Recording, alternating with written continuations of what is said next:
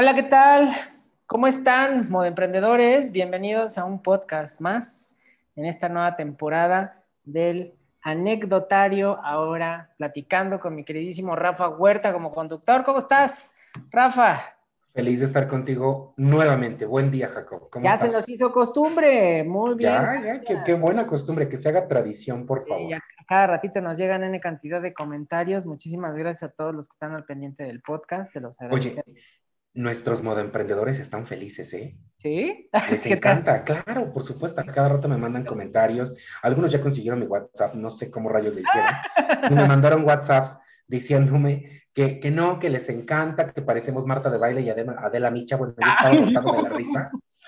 Este, antes era Gloria Calzada y ahora yo soy Adela, Adela Micha, ya decidete, pues. Bueno, pues sí, imagínate, casi casi las netas divinas, te digo, tú serías Gloria Calzada, yo, sería, yo sería Isabel Lascurain, ahí muy, muy, muy monas las dos.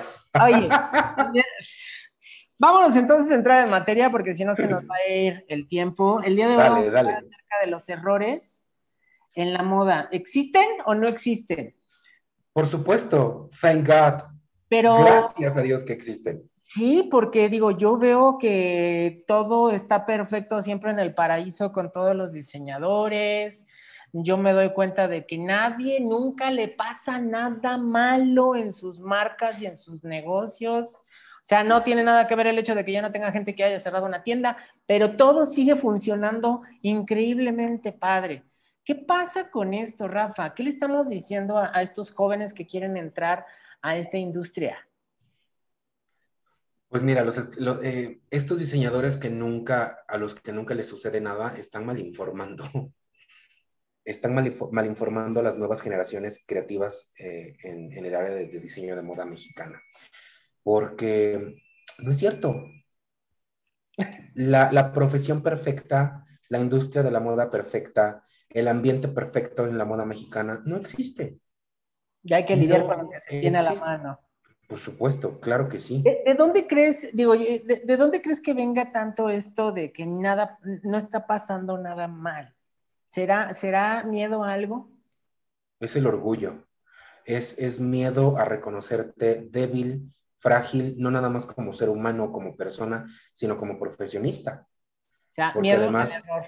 Claro, porque además tú, sales de, la universidad y a lo mejor le dices a... yo tuve un compañero que, em, pues era, era, protagonista, ¿no? Era protagonista, entonces le dijo, e, e, él, él iba una generación arriba de mí, algo así. Ajá. Em, y le dijo a la coordinadora de ese momento, bueno, que estaba en, turno, Rosario, por cierto, Miss Rosario, que nos escucha eh, en, todos los, en todos los episodios, le dijo a Rosario, yo salgo de aquí directo al estrellato. ¿Y qué crees? Que no fue estrellato, fue estrellada. Tácatelas, ¿por qué? Sí, tremenda, tremenda, tremenda, tremenda. Pero, claro, al, día de hoy, al, día de hoy, digo, me lo encontré recientemente, le dije, oye, ¿qué onda? ¿Cómo estás? ¿Qué estás haciendo? Eh, ¿Cuáles son tus proyectos? Y me dijo, no, hombre, Rafa, ya quisiera yo tener la suerte que tú tienes, porque a ti te va re bien. Y yo, ¿cómo que me va re bien? Dice, sí, pues es que tú tienes eh, eh, la profesión perfecta, tu vida es, pero yo, ¿pero dónde dice que es perfecta? ¿En dónde? Es cierto, Jacob, la gente, la gente ve lo que quiere ver y entiende lo que quiere entender dentro de sus propias limitaciones y, es humano, o sea, está bien.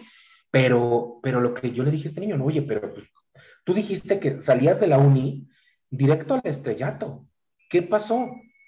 No, pues es que eh, yo quería una marca eh, de moda masculina y abrí, mi, abrí mi marca aquí en Ciudad de Puebla, contraté a 15, es, era, es, es, un chico con una, con una eh, eh, familia muy wealthy, entonces eh, pues tenía los medios para contratar un equipo de 15 personas, ¿no? Empezaron a producir, empezaron a hacer esto y se empezaron a mover y no se vendió nada. Durante los dos años y medio de existencia de la marca, que, que fue el tiempo que estuvieron en el mercado, Curiosamente, yo, yo realmente nunca me enteré de, que, existía. Em, pues no vendieron. Ahí le faltó meterse más a moda emprende. Eh, probablemente, sí, seguro, seguro, seguro. Fíjate que deberíamos abrir un, un moda emprende capítulo Puebla. deberíamos tener oficinas aquí, por favor. Porque en Puebla, en Puebla hace mucha falta, de verdad. De verdad. Sí, sí, sí. Y aunque sea, aunque sea pandemia, oye, mi rey, clase presencial. Te guste o no te guste, necesitas venir aquí a que te jale yo las orejas físicamente, en persona. Este, pero el chiste es que este niño se retiró. Em, y literal así me dijo, yo me jubilé de la moda, me, me, me, divorcié de la idea de que yo iba a ser famoso. y yo, pero es que, ¿por qué tu, tu meta es ser famoso? Ajá. Pues es que es lo que todos quieren, me dijo. ¿O no era lo que tú querías? Digo, bueno, en algún punto de mi vida era lo que yo quería, naturalmente que sí. Pero conforme fui madurando y fui tropezándome y fui cayendo, que de, no digamos de lo alto, pero de, determinada altura, me di mi tropiezo y mira, fui a dar al fango. Casi, casi María Mercedes recogiendo la, la, pulserita del fango. Yo te digo que tanto drama. Ay, dramática, es que sí, aquí tu amiga, ya sabes. Eh, eh, ella, sí, sí, sí, en primera actriz. Yo, yo soy la señora con, con, el, con el casco de cuernos que sale el último a cantar la ópera. Eh, pero después de todas esas caídas y todos esos errores y aprendizajes, pues me di cuenta de que la, la, la, fama no era lo que yo estaba buscando. Este niño se empecinó en que lo que él quería era ser famoso y punto. Famoso al precio que fuera. Sí, pero se equivocó de, camino. tendría que haber buscado más bien una misa o algo por el estilo. por otro eh, lado. La, buscó, la buscó y no funcionó. Digo, aquí creo que el tema eh, principal es cuando vemos todo, que está tan padre, todo es perfecto, repito, nada está pasando mal en el paraíso, todo está increíble.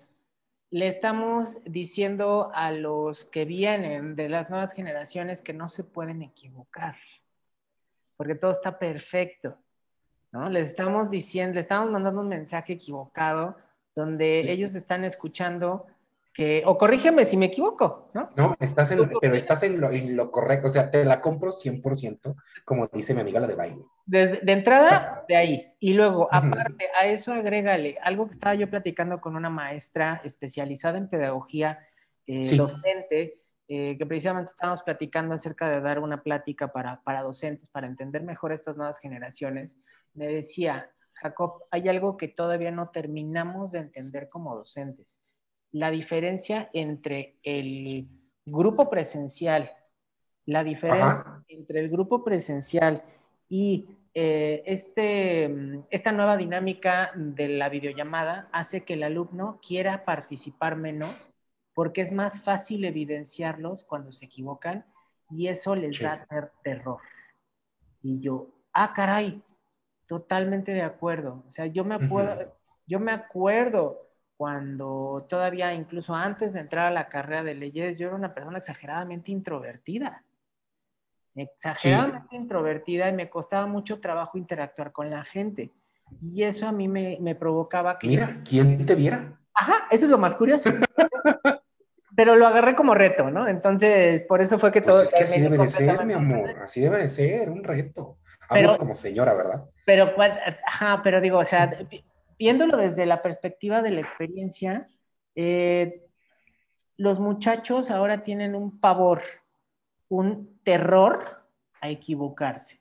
¿no? Y es eh, una, por un lado es comprensible, porque se les exige 10 veces más que lo que antes se les podía llegar a exigir. Tienen que responder 10 veces más a cosas o a parámetros sociales que antes no, no ni siquiera por aquí pasaban. O sea, antes nada más te preocupabas por lo de los de la colonia, los de la este, cuadra, por así decirlo, los de tu ciudad. Pero ahora te tienes que preocupar por todo lo que pasa a nivel nacional porque ya llegas a todo ese, ya, tienes ese alcance. Entonces, aquí, aquí lo primero que hay que, que hay que aterrizar, Rafa, ¿por qué tanto miedo de equivocarse? Tú también lo has visto con los mismos estudiantes. Claro, por supuesto, con mis alumnos lo he visto. Eh, de hecho, la semana pasada, en una de las universidades, universidades donde doy clase, Em, pues tuve mi sesión, que dura cuatro horas. Sí, pobres, pobres de ellos, de verdad. Sí, la verdad, sí. Em, sí, yo sé, yo sé, yo sé. eh, dura cuatro horas la sesión y yo estaba como en esta etapa de, preguntas y respuestas que digo, amén de todo, yo, yo siempre trato de que la clase sea muy, em, pues no divertida, pero vaya, se me da hacerlos reír. Es parte, es parte de mí, ¿no? Sale tu lado estando pero. Eh, claro, sí, sí, ándale, lo veo, lo veo prácticamente como una sesión de estando. Em, y yo hacía preguntas. Ajá. Y literal era de, a ver, abran sus micrófonos. Ajá. Prendan sus cámaras. Después, eh, el coordinador me dijo, Rafa, es que ellos sienten que cuando te dicen, que cuando te dan una respuesta equivocada, tú los avasallas, o sea, los descuartizas con la respuesta correcta. Y yo, ¿Eh? ¿cómo crees? O sea, porque jamás ha sido esa la, la intención. De hecho, tanto a mi equipo como, como a, las generaciones de estudiantes en las que yo he estado involucrado en su formación universitaria, yo les he dicho, es que yo prefiero que me hagan una pregunta honesta o que honestamente me digan, profesor, porque ya no permito que me digan, Rafa, ya no permito que me tuteen, que me digan, profesor, no sé. Prefiero mil veces a que me digan eso, a que se queden callados y que no abran su micrófono por, por pena, porque yo se los he dicho, aquí nadie los va a juzgar, aquí nadie se los va a comer, o sea, si acaso una mordida, ¿no? Y eso ya es como metiéndole humor, pero, pero efectivamente las nuevas generaciones están, están como muy temerosas del error, están muy temerosas de experimentar, están muy temerosas de probar algo nuevo. Vaya, eh, así como estamos ahorita eh, en estos tiempos, sigo teniendo alumnos, digo, te lo, te lo hubiera creído hace, no sé, hace ocho años, o no sé si lo estoy explicando mal, ya me corregías tú, pero me siguen diciendo, oiga, profe, gracias porque eh, usted me ha estimulado, me, me ha eh, incentivado a leer un libro. ¿Y por qué no leías antes? Porque los profesores, o fíjate, otros profesores, porque los profesores eh, siempre nos minimizaban. Entonces, como para qué me esfuerzo si de todas maneras lo que voy a decir o lo que voy a aportar está mal. Yo, pero ¿por qué tus profesores te minimizan? O sea, un, mira, Jacob, un profesor que te minimiza frente a los demás es un imbécil. Un tirano en potencia. Claro, por supuesto. Porque además se le está olvidando que él ya estuvo del otro lado. Exactamente. Él ya fue estudiante y seguramente está cobrando venganza por otro profesor cruel que le tocó a él conocer. Y eso no es correcto, no es ético. No, porque en realidad el, que ahorita es docente debe de agarrar las mejores técnicas que para él le hayan servido de los claro. clases, por muy rudas o por muy crueles que pudieran llegar a parecer, generar un resultado positivo, por eso ahorita lo estás compartiendo, ¿no? Claro. Y mira, manejarlo desde el punto de la confianza es completamente inmaduro. Exacto. Y además, eh, a mí todavía me tocó tener un profesor o una profesora que todo el tiempo te hablaba con la misma cadencia. Ay, Dios, qué pesado. Ahorita ya no se puede hacer. De, entrada, a los que practicamos la docencia, que yo vuelvo a lo mismo, ni me considero periodista, ni me considero docente, aunque lo hago, ¿no? A mi modo. Eh, pero los que practicamos en este caso la docencia debemos estar súper conscientes de que la gente que nos está escuchando del otro lado son personas 10 o 12 años más jóvenes que nosotros. Sí, que no tienen ni la experiencia ni claro. la rudeza a veces que se adquiere con los golpes de la vida, ¿no? Que sobre Por supuesto. Eso es lo que Entonces, a veces el, el poder de, de, decir las cosas. Claro. Entonces, si de entrada yo les estoy hablando con el mismo sonsonete todo el tiempo, pues naturalmente se van a dormir. Y segundo, no van a aprender absolutamente nada, ¿no? Pero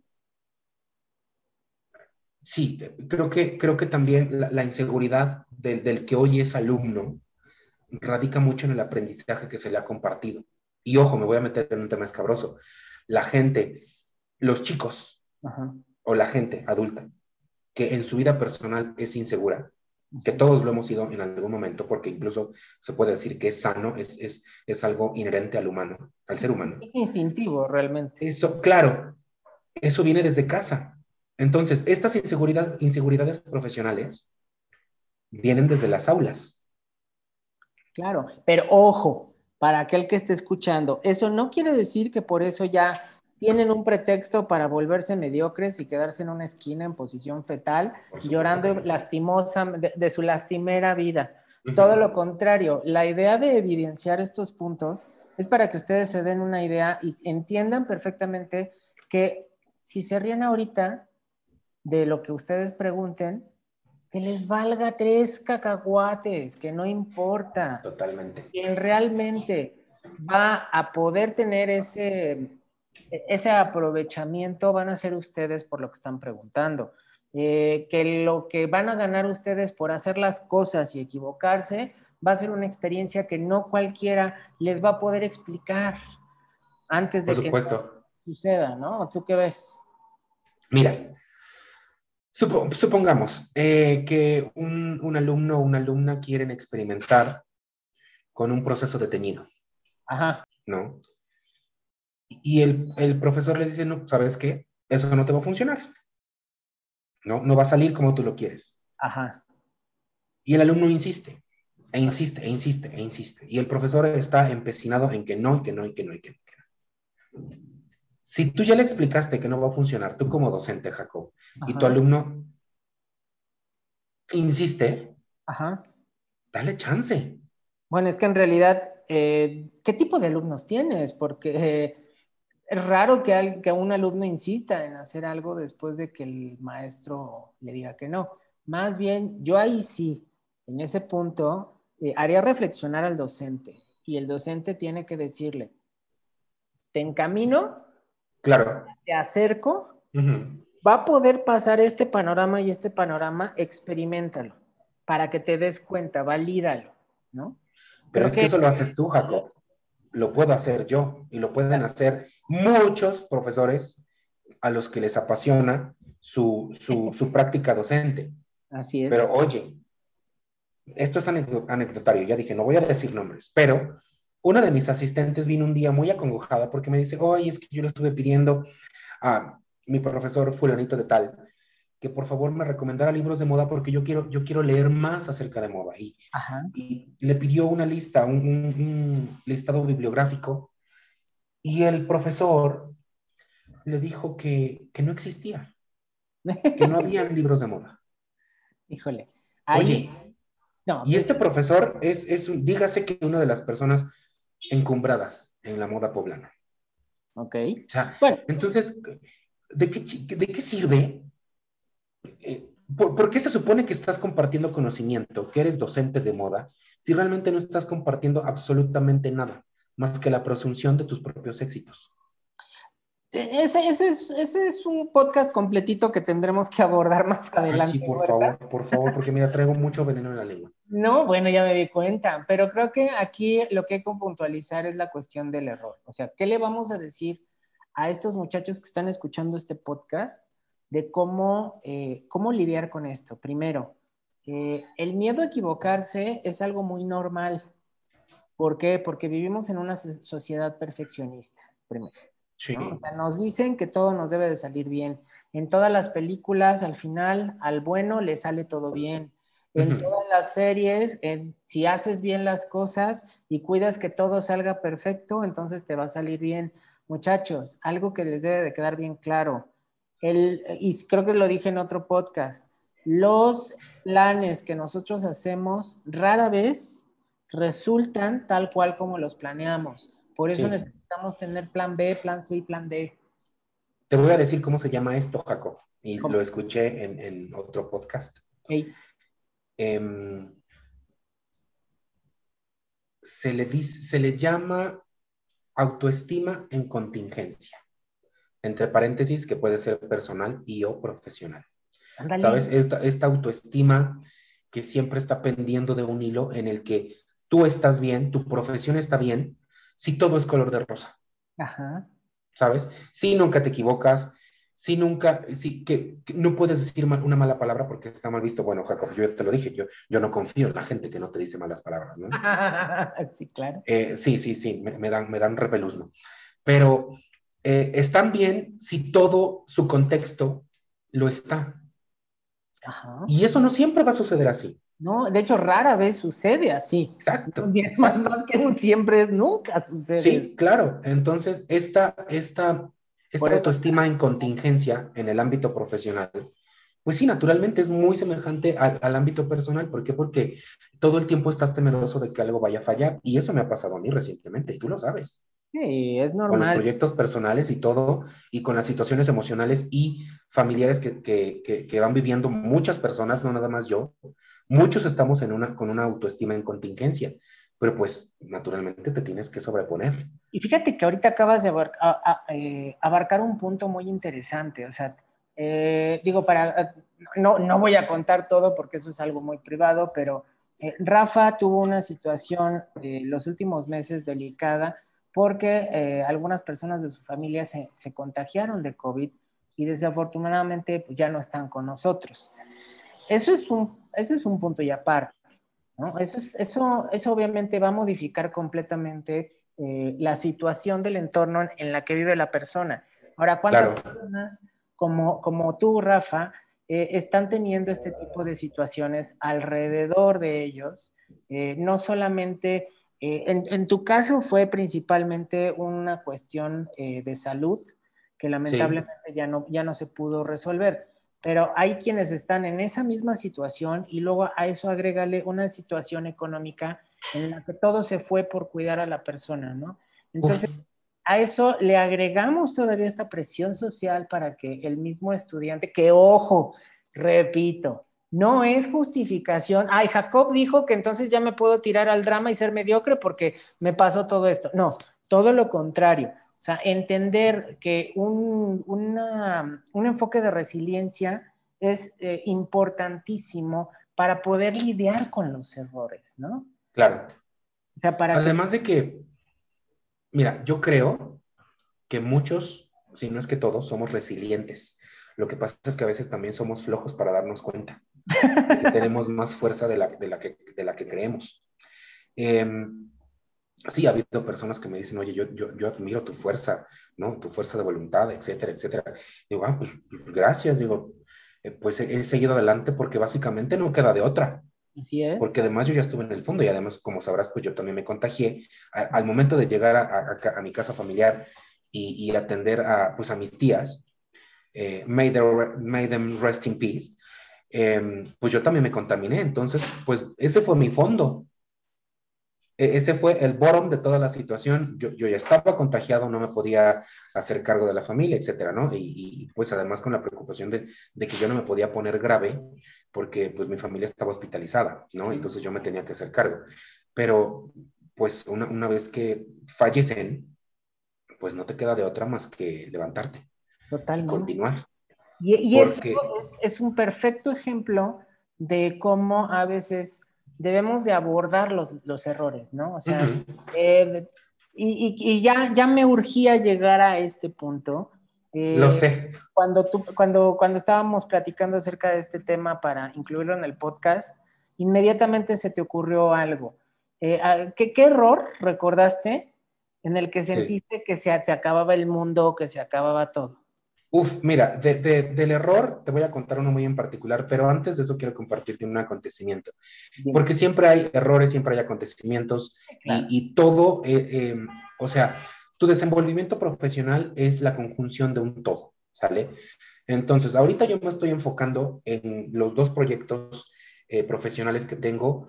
Me estoy enfocando más al 100% porque tuve que cerrar mi taller de moda, Ajá. de diseño y confección para mujer sobre medida. ¿No? Esta es la, esto fue a consecuencia de que yo me tuve que ausentar prácticamente tres meses de mi negocio. Uh -huh. Naturalmente, eh, pues la clientela que venía a buscar ya no encontraba a nadie disponible aquí, que el lugar estaba pues cerrado. Sí, claro. ¿no? Pues naturalmente ya estaban en todo su derecho de ir a buscar otra opción, alguien más que les hiciera lo que ellos necesitaban, ¿no? Y si ya encontraron a alguien que cubría esa necesidad, qué bueno. La consecuencia para mí es que ahora pues tuve que cerrar porque dejó de ser un negocio rentable y acá yo estaba poniendo de mi propio dinero para solventar el sueldo de mi equipo. Uh -huh. ¿Sabes? Entonces, ahora, ¿qué es lo bueno? Que gracias a que ya cerré, eh, me puedo enfocar 100% en los proyectos profesionales que tengo, ¿no? En, en, los proyectos comerciales, más bien. Que tengo y le puedo poner toda mi atención, pero eso no significa que vaya a ser fácil, que porque ya cerré el taller, ahora todo lo de, la, todo lo de las marcas va a ser completamente perfecto. Eso no se puede. Siempre va a haber un reto, siempre va a haber un obstáculo, siempre va a haber algo que sortear. Ahora, respecto del error que tú me decías, uff, y este error también, eh, sobre este error yo escribí para KS News de Ana Fusoni un texto que se llamó, que gustó muchísimo, se llamó Los modistos también lloran. Ya sabes, mis títulos telenovelescos. Sí, sí, lo recuerdo. se publicó, yo creo que hace unos tres o cuatro años, más o menos. Sí. En el que hablo de un diseñador X, que naturalmente soy yo, o un modisto X, que obviamente soy yo, y em, su clienta, María Dolores San Martín, el nombre, el nombre naturalmente es ficticio. No, bueno, pues literalmente esta, esta señorita María Dolores San Martín resultó ser un pain de ass, porque era una, era una clienta, una consumidora que independientemente de que no estaba segura de qué era lo que le gustaba en cuanto a indumentaria, también era una niña que venía con muchos issues mentales, ¿sabes? Y ya lo habíamos comentado, e, en, este, en esta profesión tú te encuentras con todo y acabas haciéndola de psicólogo y de sacerdote y de absolutamente todo. Entonces, el diseño que le hicimos, que era para un, un, evento bastante importante, era una, era una noche de gala, Ajá. si, si, no me equivoco, era algo relacionado con la Cruz Roja. Era, era un baile de la Cruz Roja en, en, España, creo. Ok. Algo así. O sea, el vestido iba, iba a volar, ¿no? Se iba al otro lado del océano. Y pues resulta que me decía, Rafa, lo quiero más escotado. Ok, se puede bajar el escote. Afortunadamente el cuerpo de esta niña, para mí ella tenía el cuerpo perfecto, ¿no? Para, trabajar ese tipo de diseño. El busto muy, muy pequeñito, su figura muy menudita, toda ella preciosa, divina la chamaca, ¿no? Cuando vino a hacerse fitting otra vez, la segunda ocasión, resulta que no, el, el escote ahora estaba muy abajo. Es que Rafa, ahora me siento como prostituta. Ella no usó esa palabra naturalmente, ¿no? Con todo respeto, con el debido respeto que me merecen las trabajadoras sexuales, ¿no? Hay que ser muy valiente para dedicarse al oficio más antiguo de la humanidad. Em, entonces, eh, resulta que me dice, no, es que ahora me siento como prostituta. Bueno, lo volvemos a subir, vamos a inventarnos algo. Rafa, es que ahora me siento como monja. No, bueno. Es que, ahora, es que ahora el vestido me aburre. Rafa, es que esto. Rafa, es que el otro. Es que Rafa, ahora lo quiero más largo. Es que Rafa, ahora ponle una cauda. Rafa, es que ahora, por favor, quiero una abertura en la pierna. Rafa, es que ahora se me ve la celulitis del muslo. Es que esto, es que el otro. O sea, un pero para absolutamente todo lo que le proponía. Bueno, ella lo que tenía era mucho tiempo libre para, y quería conversar Yo creo que sí. Yo creo que sí. Ahora, ahora. Eh, pues digo, nada de lo que nosotros le proponíamos le, encantaba, no estaba cómoda, se sentía gorda. Cuando es, una niña, bueno, yo me imagino que sigue, se mantiene en su talla, era una niña talla cero. Ajá. Siempre cuidaba mucho su alimentación, ejercicio, etc. Y naturalmente el vestido estaba de lo más accidentado. Entonces, lo que yo le dije a mi equipo, a, las personas que conformaban mi equipo en ese momento, que eran eh, Goji, Sesme y, Natanael, en ese momento yo les dije, pues si nos autoriza esta última modificación, voy a ir, voy a gastar más dinero para comprar más Georgette Color Fuchsia y le vamos a hacer el vestido desde cero. Imagínate tú. Era, era un vestido, pues, de casi 20 mil pesos. Ajá de material, de material. Un vestido sobre medida. Que además no llevaba forro de acetato, llevaba un forro de satén líquido, que pues digo, el metro estaba en ese momento en 220 pesos. Bueno, X, ¿no? Ahora, nada le gustó. Absolutamente. En, la última ocasión que vino, le dije, ¿sabes qué? Lola, eh, te voy a devolver tu dinero, tú no estás satisfecha con nuestro trabajo, estamos en un punto en que nosotros tampoco estamos satisfechos con, lo que hemos hecho, pues aquí tienes, el vestido lo conservamos nosotros, tanto el, prototipo, que ya, que ya más bien era el producto final, y pues yo también me he quedado con la tela que ya se había comprado porque te lo íbamos a hacer otra vez, entonces esta es la solución. Tú te vas contenta con tu dinero, yo me quedo contento con mi material y con el vestido accidentado. Ajá. Bueno, Jacob, no te quiero ni contar. Digo, yo lo, que voy a decir no, no, es, no es la salida para nadie, ¿eh? porque, o sea, pero es, es mi experiencia. Ajá.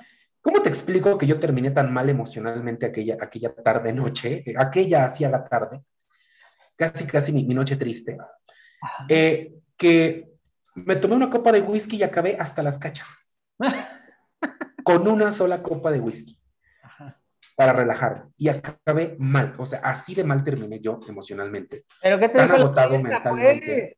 ¿Cómo, cómo? ¿Qué te dijo la clienta, pues? Ah, pues sí, por supuesto, me recibió el dinero y, ah. nosotros nos quedamos con, con, absolutamente todo. Y se fue, echando pestes, naturalmente, se fue de aquí. Eh, no, que yo te, voy a, eh, no, te voy a recomendar con nadie. Mira, tú estás en tu derecho de hacer el comentario que tú quieras con la gente que tú quieras. Yo, yo no me voy a poner de rodillas aquí para, para, para este, pedirte lo contrario. Estás en tu derecho. Entonces, ¿qué que haya sido el error? ¿Haberle aceptado tantos cambios o haberla siquiera aceptado como clienta? Yo creo que lo, segundo, haberla aceptado como clienta, ¿por qué? Porque en la primera cita de contacto eh, no me di tiempo de valorar, de valorar todo lo que ella quería, porque efectivamente siempre hay un foco rojo, siempre hay algo, Jacob, que te dice, mm, esta clienta es indecisa. Ajá o a esta clienta nada le gusta. Esos focos rojos están presentes, pero yo hice caso omiso de ellos. Entonces, pues más bien es como de, ahora ya tengo esta experiencia, la próxima vez que me venga alguien con este perfil y que además yo eh, tengo que prestar muchísima atención para estos focos rojos, ya puedo decidir y darme el lujo de decirle, vamos a trabajar contigo, te vamos a hacer tu vestido con muchísimo gusto. Y yo, ¿sabes qué? En este preciso momento estamos saturados de trabajo, te voy a sugerir a fulanito, perenganito, desconocido de tal, para que vayas y cubra la necesidad que tú tienes, ¿no? Porque sí lo hemos hecho. Y eso ya es darte un lujo, Jacob.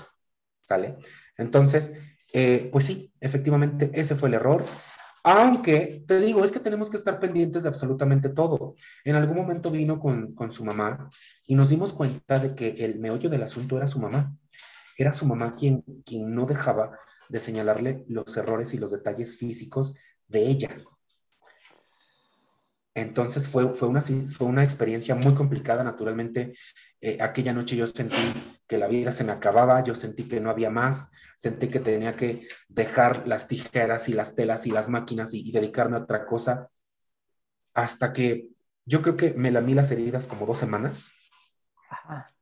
Y un día dije, bueno, pues me equivoqué, se vale equivocarse, es sano equivocarse de vez en cuando, y experiencias como esta me van a suceder N cantidad de veces. Yo espero que no. Procuras que no, porque ya estás aprendiendo de tus errores. Quiero Claro, y claro, por supuesto. Y además te das cuenta de que. no, claro. Y ojo, además, ¿sabes qué? ¿Cuál fue lo, que, lo que me dejó este error? Darme cuenta de que mi equipo también estaba saliendo más preparado de este bache. Muy, muy preparado de este bache. ¿Sabes para qué? Para la resolución de problemas. Porque todas las personas que estaban en este taller llegaron con ideas de, oye Rafa, ¿y si hacemos esto? Oye Rafa, ¿y si movemos aquí? ¿Y si movemos allá? Y absolutamente todo lo que proponían era viable. Era algo que se podía ejecutar. Desafortunadamente, bueno, para, la, para la chica, pues no era, no era lo suficientemente bueno, ¿no? Mm. Entonces, naturalmente, claro, vas aprendiendo de todos estos errores y conforme pasa el tiempo, y ojo, también conforme vas ganando más experiencia, pues eh, no es que te hagas duro, sencillamente te vuelves más asertivo. Porque te digo, es, es parte de, equivocarse es parte de, y no debemos de tenerle miedo a cometer un error, porque si nos la pasamos eh, eh, encasillados o enclaustrados en este miedo y nos levantamos una muralla a nuestro alrededor, pues sencillamente ya no vamos a lograr hacer absolutamente nada. Mira, yo, me toca, eh, cuando me, cuando me topo con, con grupos de alumnos eh, que son muy así, o sea, que no, no, no, quieren participar, o cuando me topo con algún diseñador, ya, ya, ah, sí, claro que sí, en la incubadora, que de repente les da mucho miedo aventarse a hacer las cosas. Sí. Eh, principalmente es por miedo a equivocarse, ¿no? Claro. Entonces, ahí lo que yo siempre les digo es, razonen, sus miedos, razonen esta parte que los está deteniendo. El miedo es una reacción instintiva que tiene el humano por naturaleza, pero ese miedo va muy enclavado principalmente a lo desconocido. O sea, nos da miedo lo que no sabemos, nos da miedo lo que no está eh, realmente eh, dentro de nuestro parámetro o dentro de nuestro criterio. Por eso aquí el punto clave es entender qué es lo que nos está causando este miedo. Si es el que nos vayamos a equivocar, bueno, cubrir la mayor cantidad posible de todas las áreas que pudieran evitar caer en el error, aunque de todas maneras eso no asegura que no vas a tener eh, algún problema al momento de ejecutar lo que estás haciendo, ¿no? Y obviamente va a generar esta situación del error.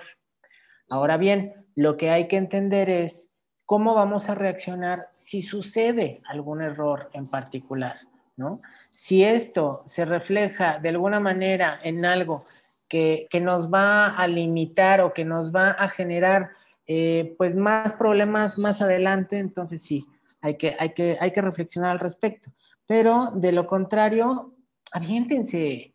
O sea, lo que dice Rafa es exageradamente eh, importante, e, es muy real lo que, lo que nos comparte Rafa. Eh, siempre va a haber situaciones que no tenemos tan medidas que nos van a generar estos errores. Se los platico porque, y ahorita te platico, Rafa, a ti, eh, en algún momento ya les, he, ya les he contado a unos que otros las bateas de babas que me ha aventado yo con, con la marca que también me ha servido para entender muchísimo de a qué se enfrentan con, los errores. Los errores no hay, más que, no hay más que dos opciones. O, si, o, cuidas el tiempo para no equivocarte o tienes suficiente presupuesto de respaldo para resolver cualquier error que se haya generado. Pero sí o no, lo segundo. ojalá. Pero no, desafortunadamente ahí es cuando nos topamos con el emprendimiento. Si el emprendimiento va muy, muy, muy pequeño, o sea, con, un, con una inversión muy, muy, muy, muy justa, entonces con mayor razón tenemos que tener cuidado para evitar la mayor cantidad de errores posibles, pero no tirarse al drama. O sea, por ejemplo, lo que decía, lo que decía Rafa, ¿no? Es que yo me sentía de la fregada y quería aventar la toalla y ya no quería saber nada de esto. Eso es en la noche. Pero ya el otro día vas a amanecer con otra, por ejemplo, vas a amanecer con otra mentalidad completamente distinta. Hace, me estaba, justo ahorita me acabo de acordar, hace ya pues algunos añitos me tocó asesorar a una diseñadora precisamente de la península que estaba participando en un evento de Ciudad de México. Y eh, yo los estaba asesorando en la parte comercial y aparte tenían esa, esa participación. Y en una de esas, me acuerdo súper bien, yo estaba cubriendo Intermoda y tenía al lado a Irán eh, Ordóñez, que es el de prensa. Eh, era. Eh, que era el de prensa para Intermoda en ese momento. Y me acuerdo que estaba hablando por teléfono con el socio diagonal esposo de la diseñadora. Sí. Y se me quedaba viendo mucho Irán, ¿no? Y en, la llamada con el esposo fue de que me marque y me dice, oye Jacob, tenemos una situación. Fíjate que en el proyecto que estaba participando mi esposa, pues le acaban de decir que no, que ya no va a participar, que porque sus prendas son una porquería, que, este, que cómo se le atreve a llevarles esto, que iba a participar en una pasarela muy importante, ¿no? y, eh, y que entonces eh, pues no, que su producto, que sus prendas no podían participar porque no cumplían con el mínimo requerido. Mira, el esposo estaba no enojado, encabronado lo que le sigue. Porque aparte me decía, Jacob, ¿tú crees que con lo exigente que es mi mujer va a tener errores de ese tipo al presentar? Digo, eso es a mí lo que más me encabrona, porque no puede ser posible que pongan ese pretexto que es sumamente hiriente para el diseñador, como un, como eso, un pretexto. Y le digo, bueno, ¿y qué pasó? Eh, pues ya llegó, se encerró en su cuarto y no ha salido. Y le digo, no, digo, no deja que tenga su catarsis, los creativos funcionan distinto, necesitan cierto tiempo para procesar emocionalmente todo lo que está sucediendo en su entorno. Entonces vas a ver que en ese momento se va a encerrar, va a estar a cortina cerrada, no va a tener nada de luz, pero al otro día va a salir como si nada, lista para, para, para, el, para el siguiente proyecto. Y el esposo estaba sumamente preocupado porque me dice, es que no sé, nunca la había visto así, que no sé qué tanto. Digo, bueno, ah, sí, claro, y pues obviamente el marido, pues, justamente preocupado porque pues es, es su mujer, es su pareja. Sí, Entonces, al otro día, pues yo en la mañana me acuerdo y le mando mensaje y le digo, ¿qué onda? ¿Qué pasó?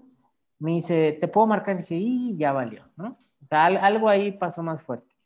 Pues no, resultó que nada más me contesta, me, este, me marca y me dice, Jacob, tenías razón, justo todo lo que me dijiste pasó.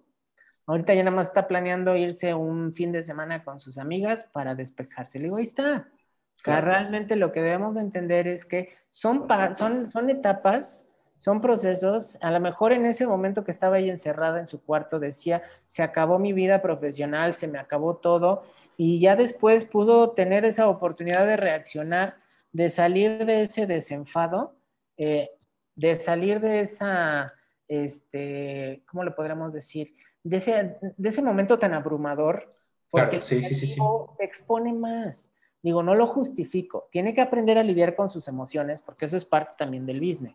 Pero ponen más porque todo lo que, todo lo que ustedes como creativos presentan ante alguien más va reflejado su gusto, va reflejado sus emociones. Entonces sí cuesta más trabajo tratar de, de, lograr que no te afecte, ¿no? que no se vuelva algo tan personal, pero a veces es casi imposible. Pero entonces digo, o sea, analizando la resiliencia de esta diseñadora, que a lo mejor pudo haber sido un proceso rápido, pudo haber sido un proceso lento, pudo haber sido un proceso nulo, porque hay quienes se quedan atoradísimos en ese trauma. Me ha tocado ver también diseñadores que no salen de ese hoyo y es precisamente porque no tienen esta fortaleza emocional para poder lidiar con lo difícil que pudiera llegar a ser esta industria, ¿no? Por supuesto. Y mira, dijiste algo bien importante, Jacob. Em, esta diseñadora decidió irse de fin de semana con sus amigas, pasar un buen rato, y eso también es básico, Jacob, que luego de repente, recientemente estaba hablando con, con Ana y me dice, ¿hace cuánto que no tomas un descanso? Pero lo que se dice un descanso, no, no sea, no, no quedarte a dormir en casa. Un descanso verdadero. ¿sabes? Desconectarte de absolutamente todo, ir a algún lugar donde has tenido muchas ganas de ir desde este tiempo, despejar tu mente, pensar en otras cosas, desconectarte de verdad y descansar mente y cuerpo. Eso también es básico, Jacob.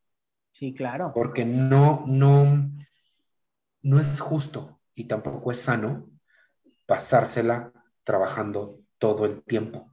Y, fíjate que es algo que, que, también yo le he dicho mucho a la señora y, y ella se toma también sus tiempos eso yo le aprendí a ella. Sí. Me dice, hay que darnos nuestros fashion detox. Sí, sí, totalmente. Cada de moda donde puedas tener. Esa es una buena manera de cómo ver desde afuera, tener una perspectiva desde afuera de todo lo que estás haciendo.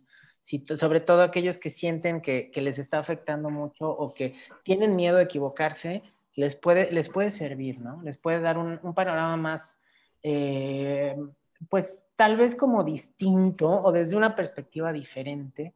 Eh, no lo dejen de lado. Tampoco no se emocionen ni, lo hagan cada fin de semana porque dicen, ah, ya me toca.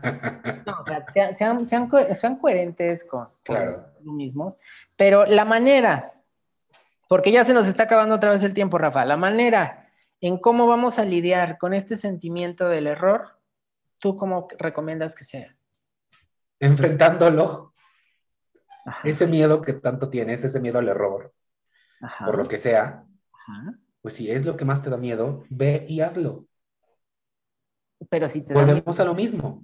¿Cómo, perdón? Pero si te da miedo hacerlo. No.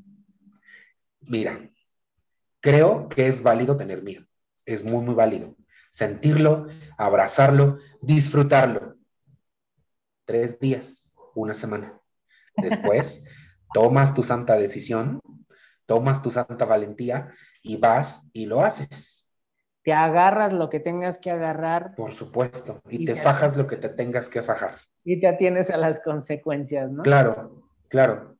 Creo, creo que aquí lo que hay que eh, eh, aportar como reflexión final para este episodio, principalmente para aquellos que nos están escuchando y que su sentimiento es muy común el miedo a equivocarse, eh, háganlo en pasos chiquitos.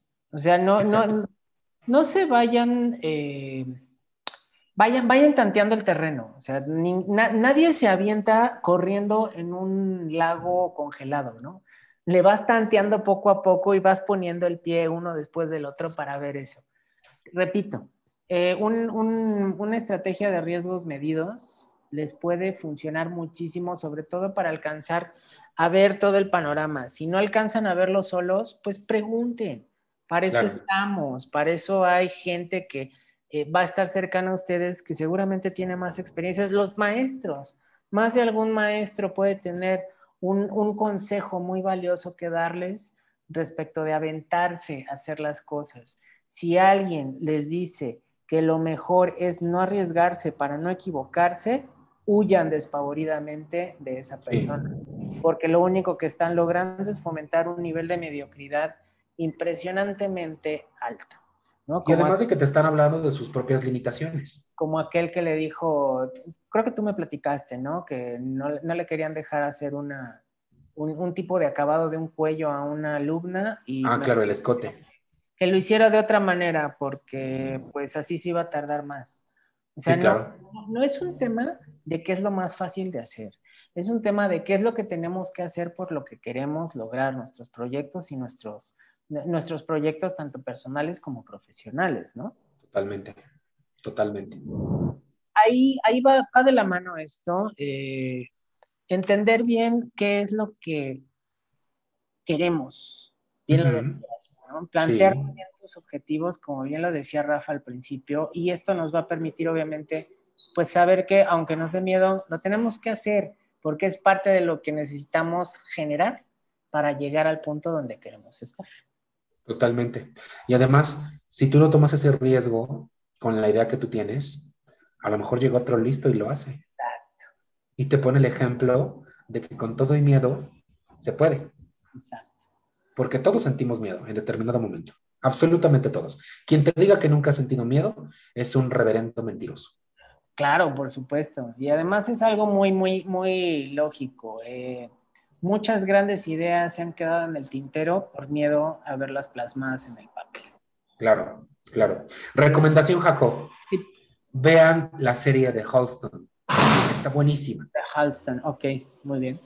Vean también Made in Italy. Hay muchísimas series respecto de la moda, que, están completamente involucradas con la moda más bien, que son muy, muy buenas. De ahí también, o sea, no nada más es escena tras escena y, moda tras moda. Hay que aprender a observar todo lo que se nos está contando en cada episodio. Y de ahí se aprende mucho también, Jaco. Perfecto, Rafa. Pues muchísimas gracias. Ya se nos acabó el tiempo. Gracias a ti. Gracias a todos. Anecdotario. Muchas gracias. Ojo, si llegan a escuchar algún ruido o algo, la idea es que este podcast sea lo más natural posible. Rara vez van a encontrar algún corte o una edición. La idea es precisamente que nos escuchen tal cual como estamos platicando, porque esto es real. Esto es una verdadera anécdota.